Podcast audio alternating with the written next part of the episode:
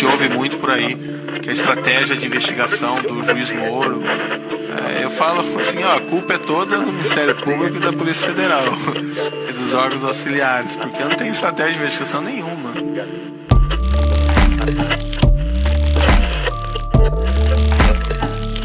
Recebemos hoje no Instituto de Defesa da Classe Trabalhadora a visita do juiz Hugo Cavalcante Melo Filho, ex-presidente da Amatra 6, da Associação Nacional dos Magistrados Trabalhistas e também da Associação Latino-Americana de Juízes do Trabalho.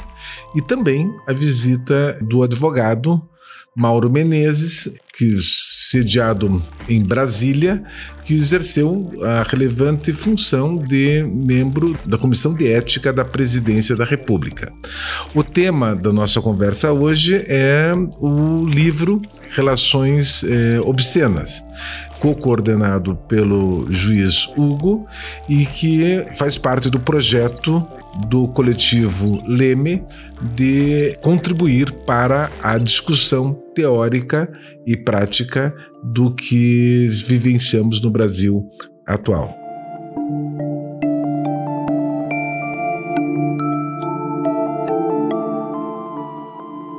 Mauro, por favor, conte um pouco sobre a, o, o teu artigo no livro, o que você escreveu e a importância dessa publicação para a memória das instituições do Brasil.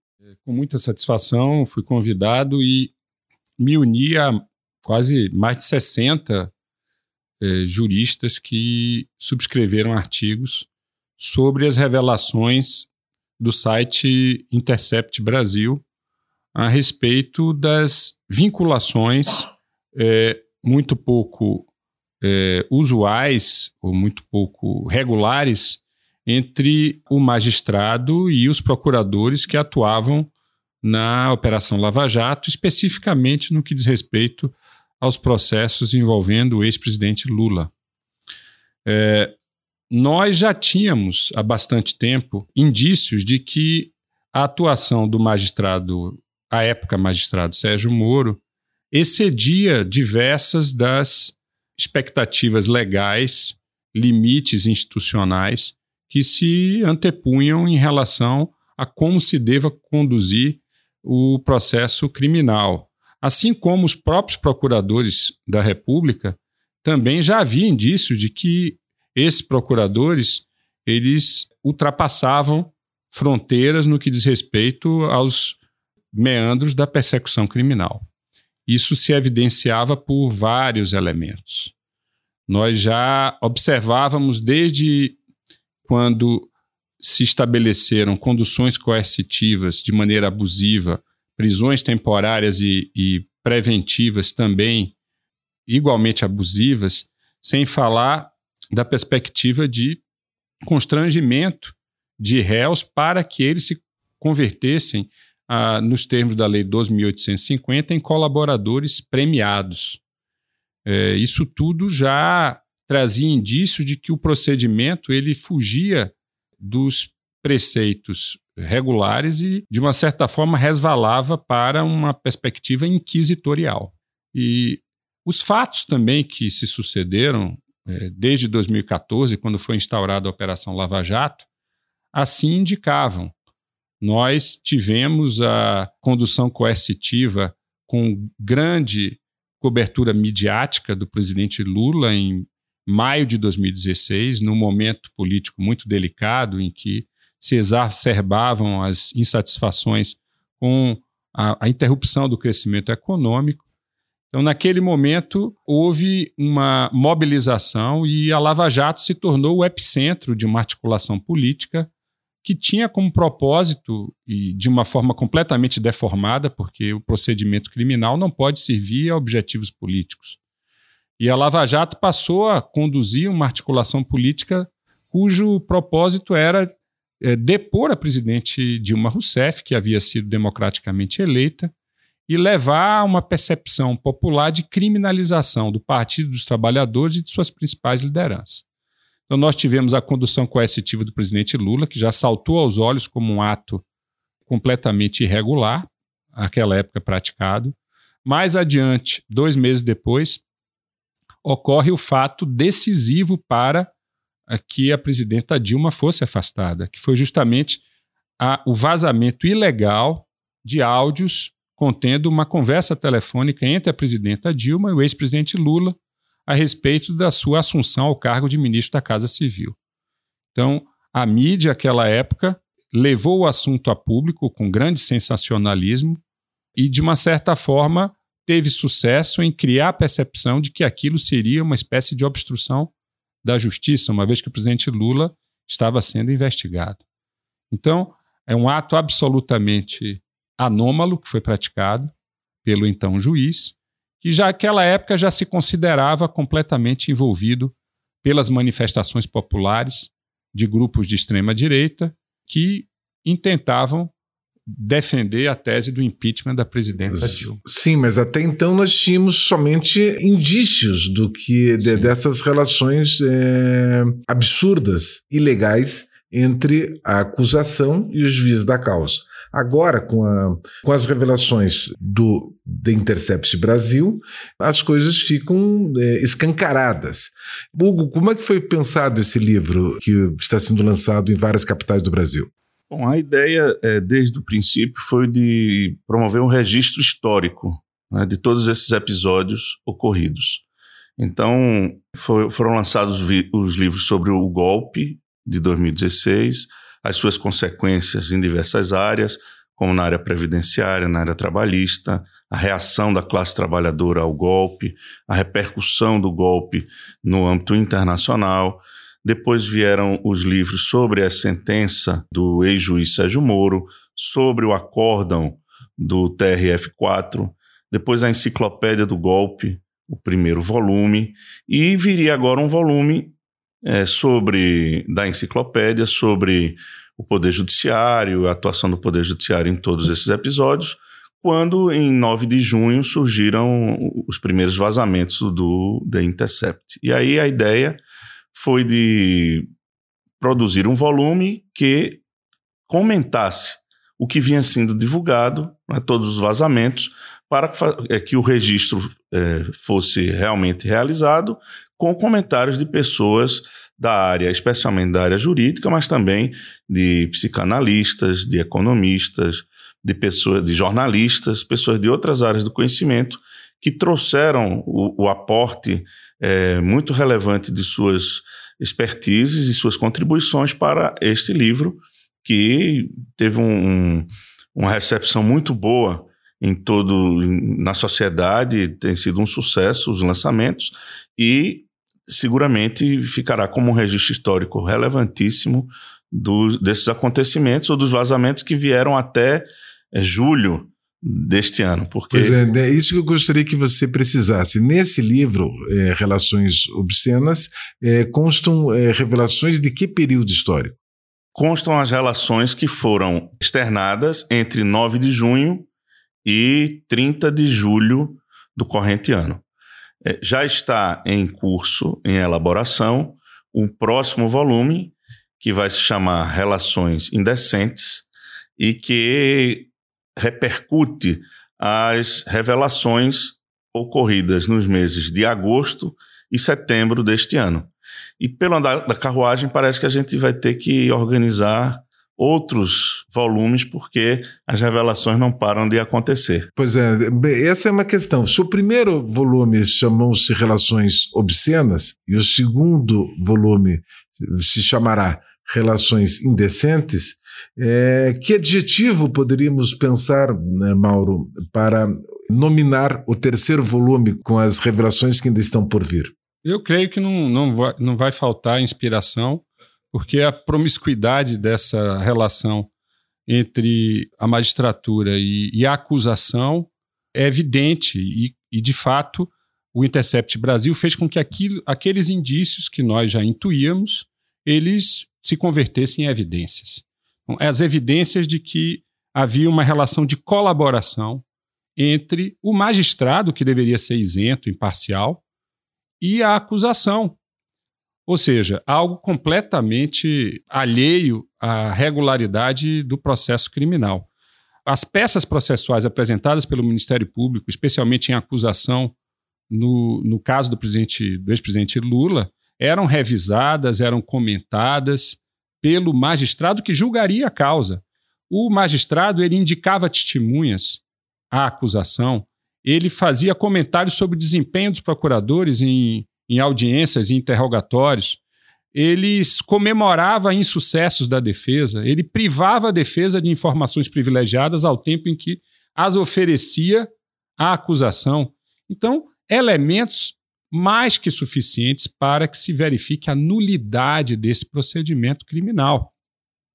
Algo que, evidentemente, uma vez que veio a público a partir das revelações do Intercept Brasil, deve eh, fazer com que nós tenhamos a compreensão de que, no julgamento mais importante da carreira desse ex-juiz, houve um tal grau de degradação e de desvio da sua função que maculou toda a trajetória, ainda que ele tenha tido méritos na sua judicatura de 22 anos. O julgamento mais importante revelou a verdadeira face desse juiz, que não tinha a característica essencial de todo magistrado, que é a imparcialidade. Pois a é. pedra de toque do trabalho de um magistrado. Pois é, essa, essa é uma questão que muita gente tem dúvida. Quer dizer, o juiz tem realmente o dever de ser imparcial? É possível um juiz é, ser neutro numa, em temas como esse? Gostaria de ouvir o, o que diz o magistrado. Doutor Hugo, como o senhor vê a questão da imparcialidade ou da falta de, de, de imparcialidade no julgamento específico do ex-presidente Lula? Bom, há, há, muito tempo se superou a ideia do juiz neutro. Né? Não, não existem pessoas neutras. O juiz leva para a judicatura a sua formação, né? a sua percepção do mundo, e isso não, não se, ele não deixa no cabide pendurado antes de entrar na sala de audiência. Agora, o que se exige do juiz é a absoluta imparcialidade, a equidistância das partes. E mais, o juiz que percebe que, de alguma forma, tende a favorecer alguma das partes, ele é obrigado pela lei a se afastar e nem precisa dizer qual é o motivo, basta que ele alegue razão de foro íntimo para que isso ocorra. E isso é um, uma ferramenta muito poderosa para o juiz manter a sua independência e a sua imparcialidade. O juiz não imparcial, ele não cumpre a sua obrigação principal, que é a equidistância entre as partes e que o legitima democraticamente para atuar. Porque é sempre bom lembrar, os juízes não são eleitos. Os juízes são escolhidos por questões meritórias, porque assim quis a Constituição. Mas a Constituição também quis e exige que o juiz seja absolutamente imparcial. O juiz que age sem imparcialidade, ele está deslegitimado para o exercício de sua função e, e na minha opinião, foi o que aconteceu com o ex-juiz Sérgio Moro as, as revelações mostram de forma muito clara que ele é, recomendava a substituição de procuradores para determinado, determinados atos processuais, que ele pedia que operações fossem feitas em determinado momento e que algumas outras fossem adiadas para outro momento. Ele indicou testemunhas que seriam valiosas para a acusação. O juiz Sérgio Moro, como já foi dito, revisou peças produzidas pelo Ministério Público, o juiz Sérgio Moro, na minha visão, rebaixou o Ministério Público à condição de meros estagiários do juízo da 13ª Vara Criminal Federal de, de, Curitiba. Isso é muito grave. E o, o suposto coordenador ou coordenador da Operação Lava Jato do Ministério Público se submeteu a esse papel de mero estagiário e bajulador do juiz Sérgio Moro, como fica também evidenciado nos elogios que ele fazia nas trocas de mensagens. Agora, para além dessa questão, ou dessa promiscuidade entre o juiz e a acusação, especialmente com o procurador Dallagnol, existem revelações gravíssimas de outras áreas, né? de reuniões do coordenador com banqueiros, de negociações sobre pagamentos de palestras, palestras milionárias. Eu tomei o cuidado, quando escrevi meu artigo, de examinar o currículo Lattes do procurador Dallagnol. Durante 20 anos, desde sua forma, formatura, ele tinha feito, salvo engano meu, 14 palestras.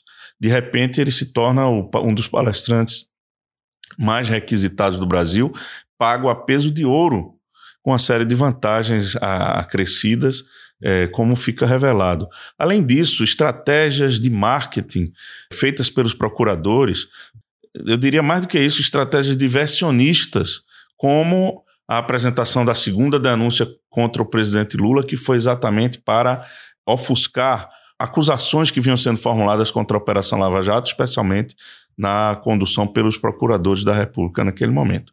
Enfim, considerações do tipo que as questões jurídicas representam filigrana e que a questão importante central é a questão política, saído da boca de um procurador da República que coordena uma operação com esta relevância, já diz, no meu modo de ver, tudo sobre o que eles pretendiam e o que eles fizeram nessa condução. O presidente Lula tem dito que eh, não aceita progressão de pena, não aceita a sua liberdade, ainda que nesse julgamento que se avizinha sobre a possibilidade ou não de prisão em, logo após a segunda instância, o argumento de que ele exige um julgamento justo por um juiz imparcial.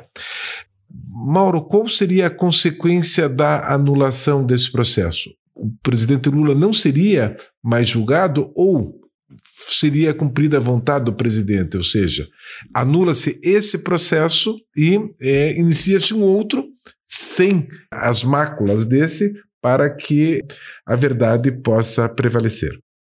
Essa é uma questão muito pertinente, porque, de fato, pelo que temos escutado dos pronunciamentos do ex-presidente Lula, o ex-presidente ele não se coloca infenso à perspectiva de ser julgado. Ele apenas exige, como é direito de todo cidadão, aliás, direito de qualquer ser humano reconhecido na Declaração das Nações Unidas, de ter um julgamento justo. Já havia uma desconfiança muito grande quanto à consistência das provas apresentadas e a, a própria ausência de provas, a manipulação da colaboração premiada. Nós temos, no caso da condenação que deu margem à pena hoje cumprida pelo presidente Lula, um colaborador premiado que, antes de fazer e assinar sua delação, ele se recusou peremptoriamente reiteradamente a incriminar o presidente Lula. E somente quando lhe foi oferecida uma impressionante redução da pena é que ele subverte toda a sua narrativa inicial e incrimina o presidente Lula, com o objetivo óbvio de ter um alívio extraordinário na sua própria pena, o que leva à perda da credibilidade dessa colaboração. Então, o que pode acontecer é que o processo retroceda à sua instância originária para que as provas sejam apresentadas de maneira lícita e o presidente possa ter uma defesa que seja respeitada, porque a defesa do presidente Lula foi a todo tempo cerceada e desrespeitada. O presidente Lula sempre se demonstrou alguém que respeita as instituições democráticas. Ele não está se negando a responder a quaisquer questionamentos que sejam feitos, apenas que esses questionamentos sejam feitos dentro da regularidade. Agora, Xixo, eu teria um, um, tema a suscitar, que é o seguinte: a Operação Lava Jato ela se propõe a produzir uma espécie de redenção moral em nosso país. E assim tem se mantido é, no sentido do prestígio popular, a justificar os seus próprios excessos. Mas como é possível uma redenção moral de uma instituição que promove uma violação grave do ponto de vista ético? A ética judicial prevista no Código de Ética da Magistratura Brasileira, que preconiza como preceito cardeal a imparcialidade. Como fazer uma redenção moral se o Código de Ética da Magistratura Nacional foi violado? O Código de Processo Penal que diz que, havendo suspeição, o processo perde a sua validade. O aconselhamento das partes, como foi mencionado pelo, pelo juiz Hugo, é algo que leva à contaminação da validade de um processo. O aconselhamento das partes pelo juiz. Nós temos aí o, o Código de Princípio de Bangalore sobre ética judicial, também coloca a imparcialidade como elemento essencial. O Código Ibero-Americano de Ética Judicial, no mesmo sentido. Então, não é possível que nós tenhamos aqui em nosso país um tamanho retrocesso do ponto de vista da regulação do procedimento judicial a justificar a atuação de um juiz que se miscui e se mistura com acusação, com instituição policial e cria uma verdadeira inquisição com objetivos políticos. Chegou a hora do Brasil fazer com que isso volte aos trilhos da regularidade e de uma institucionalidade verdadeiramente democrática. Uma das questões que tem tido alguma relevância, as personalidades internacionais que vêm visitar o presidente Lula, o argumento que é utilizado de que não se tratou apenas de uma decisão de um magistrado, mas que essa decisão, ou que essa operação, ou que todos os procedimentos foram validados por outras instâncias, seja pelo Tribunal eh, Regional da Quarta Região, seja pelo STJ e seja, ao fim e ao cabo, pelo Supremo Tribunal Federal que, como já mencionado pelo juiz Hugo, poderia ter interrompido não apenas o golpe, mas também é, ter é, reconduzido aos trilhos vários desvios que estavam é, a acontecer. Essa, isso remete a uma certa dificuldade, que imagine se um francês, um alemão, um espanhol, um português entender o que se passa no Brasil atual. Quer dizer, quando se fala quando se a evidência de que o juiz Moro participou da campanha do presidente eleito e assume um cargo logo em seguida como ministro da Justiça e hoje é o principal acompanhante do presidente aos jogos de futebol faz com que é, fique evidente a parcialidade do juiz Moro. Mas o, o resto do Poder Judiciário tampouco é, se obstou essa, essa conduta. É, é um tema difícil para explicar a, a, a, estrangeiros e mesmo para as pessoas aqui no Brasil que não têm formação jurídica. Gostaria de, de ouvir o comentário de ambos a respeito disso. Bom, Xixi, eu, eu acredito que em, em certo momento o judiciário se fez refém da Operação Lava Jato e do juiz Moro o juiz Moro passou a ser a instância máxima do judiciário no Brasil. Porque ele buscou isso e porque as cortes aceitaram isso. Basta ver o comportamento da turma do TRF4 no julgamento é, de, dessa matéria. Né? Um estarrecedor. É, votos que foram produzidos em algumas horas com milhares de páginas que tinham sido examinadas em alguns minutos, obviamente, tudo previamente elaborado, né, no sentido de manter a decisão. Nas outras instâncias, não houve reexame de fato. E este era o grande problema do processo. Claramente, não havia prova do cometimento de crime. A decisão do, de primeira instância declara isso ao dizer que o que houve foi um, um, ato de ofício indeterminado. Significa dizer, eu não sei o que ele fez, mas ele fez alguma coisa para beneficiar essas pessoas. Isso, obviamente, não pode ser fundamento de uma decisão. Além disso, nos embargos de declaração, o juiz de primeiro grau declara que em nenhum momento disse que havia relação do caso com a Petrobras. Ora, mas ele só estava julgando aquele processo porque supostamente havia um envolvimento daquele caso com os escândalos da Petrobras. Então é tudo muito grave que estarrece a consciência jurídica internacional. Em qualquer lugar fora do Brasil em que você vai discutir esse assunto, as pessoas que conhecem o direito ficam estarrecidas como é que isso pode ter acontecido em nosso país. Que o juiz quisesse fazer isso, mas que todas as instâncias confirmassem e deixassem, permitissem porque, por exemplo, o, ex-juiz Moro declarou é, haver cometido um crime ao divulgar a escuta telefônica. O Supremo Tribunal Federal pretendeu tomar alguma atitude e ele pediu desculpas. E ficou por isso mesmo. É o cometimento de crime solucionado por um pedido de desculpas. Todas as, as faltas funcionais do juiz Moro foram perdoadas pelo TRF4, que em uma das decisões chegou a dizer que aquilo era uma situação excepcional e que nessa situação o juiz Moro não se submetia às regras que os demais juízes mortais submetiam. No CNJ, tudo foi arquivado. Então, o juiz Moro era inatingível naquilo que ele, no, em tudo que ele fez e o que ele fazia. De modo que, nessas circunstâncias, o judiciário brasileiro ficou refém Ainda hoje há no judiciário, especialmente dentre os juízes federais, os que continuam defendendo de forma veemente é, todos os atos praticados pelo juiz Moro, que são revelados, especialmente pela The Intercept Brasil, como já foi denunciado no livro e em tantas outras publicações. Pois é, uma das questões que também mereceu algum destaque foi a manifestação do ministro Gilmar Mendes a respeito disso que você mencionou, da crítica da, do, de diversos intelectuais e diversos juristas de renome internacional a tudo que foi feito aqui. E, por outro lado, as manifestações do ministro Barroso dizendo que precisa ouvir a voz das ruas que leva alguns críticos a se referirem à Rede Globo e à mídia tradicional como terceira turma do Supremo Tribunal Federal.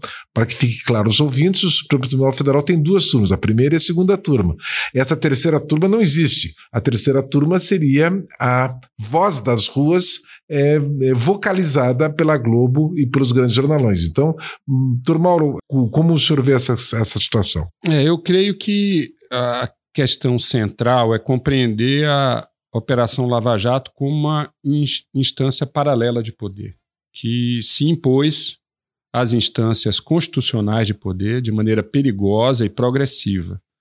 O comportamento das cortes revisoras dos julgamentos proferidos pelo juiz Moro foi contaminado pela pressão midiática e por ameaças não tanto veladas, mas ameaças diretas, inclusive de instâncias militares.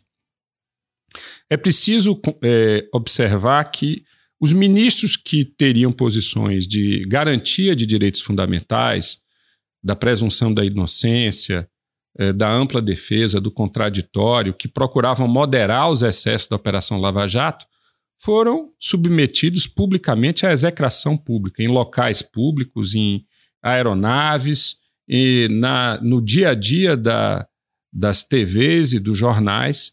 Então, a pressão midiática ela se produziu de maneira intensa. Os julgamentos eram transmitidos ao vivo, como se fossem finais de Copa do Mundo, e isso compelia os magistrados a adotarem a posição que deles se esperava a partir de um clamor, que era um clamor produzido pela mídia em associação com setores empresariais e conservadores que mobilizaram a população a partir das suas insatisfações sociais e econômicas a enxergarem na, no combate à corrupção a solução de todos os problemas nacionais.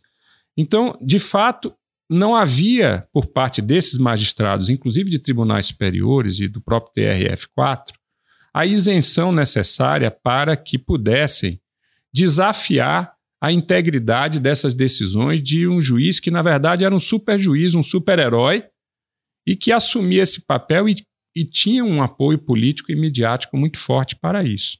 O que é preciso deixar claro, me parece, é que não há argumento de segurança jurídica que possa, em matéria de processo penal, obliterar a constatação posterior de uma nulidade, de uma invalidade que venha a ser proclamada, sobretudo em favor do réu.